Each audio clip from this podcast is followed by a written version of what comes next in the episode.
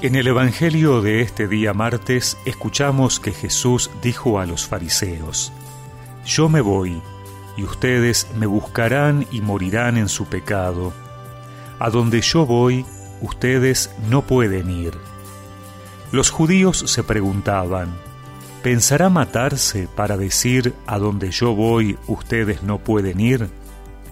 Jesús continuó, Ustedes son de aquí abajo, yo soy de lo alto. Ustedes son de este mundo, yo no soy de este mundo.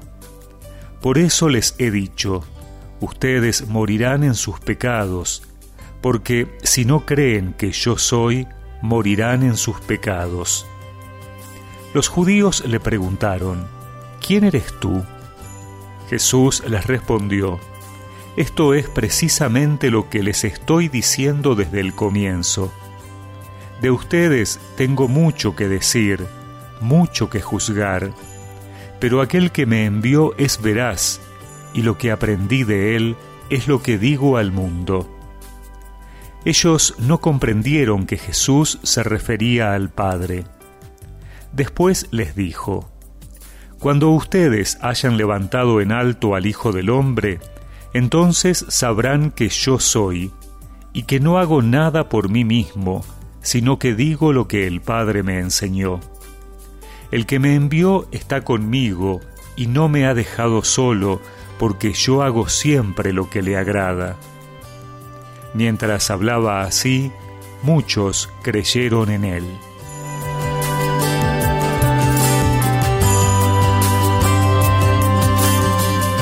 Al acercarnos a la Semana Santa, escuchamos cómo Jesús va haciendo cada vez más explícita su identidad, mientras que sus oponentes se cierran cada vez más, no creen, no comprenden, no quieren entender. Jesús dice dos veces yo soy. Si no creen que yo soy, y sabrán que yo soy. Esta palabra es Yahvé, es decir, el nombre de Dios. Jesús se identifica con Dios y no solo de nombre, sino que también enseña su profunda unión con el Padre. Hace y enseña lo que el Padre le enseñó. El Padre no lo deja solo porque hace lo que le agrada. Creer en Jesús es creer que Él es Dios. En esta cuaresma, estamos llamados a reafirmar nuestra fe en Jesús, verdadero Dios y verdadero hombre, porque sólo así podrá tener la Semana Santa la dimensión y el poder transformador en nosotros. Así como los oyentes de Jesús creyeron en Él, nosotros somos invitados a renovar nuestra fe en Él. Pero además, como discípulos de Jesús, también nos recuerda esto que debemos seguir sus pasos. Recordar que para que el Padre esté con nosotros, debemos hacer siempre lo que le agrada.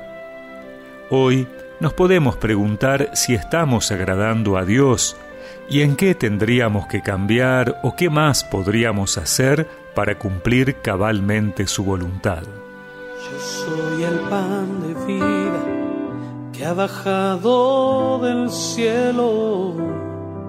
Soy el alfa y la omega, el principio y el fin. Yo soy la luz, soy la verdad, soy el camino, soy tu paz. Y siendo eso y mucho más, por ti soy mendigo golpeando estoy a la puerta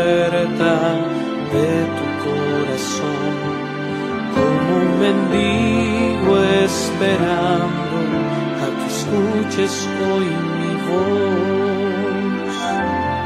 Y recemos juntos esta oración.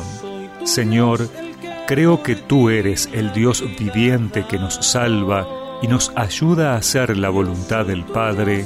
Amén que la bendición de Dios Todopoderoso, del Padre, del Hijo y del Espíritu Santo los acompañe siempre. habrá más.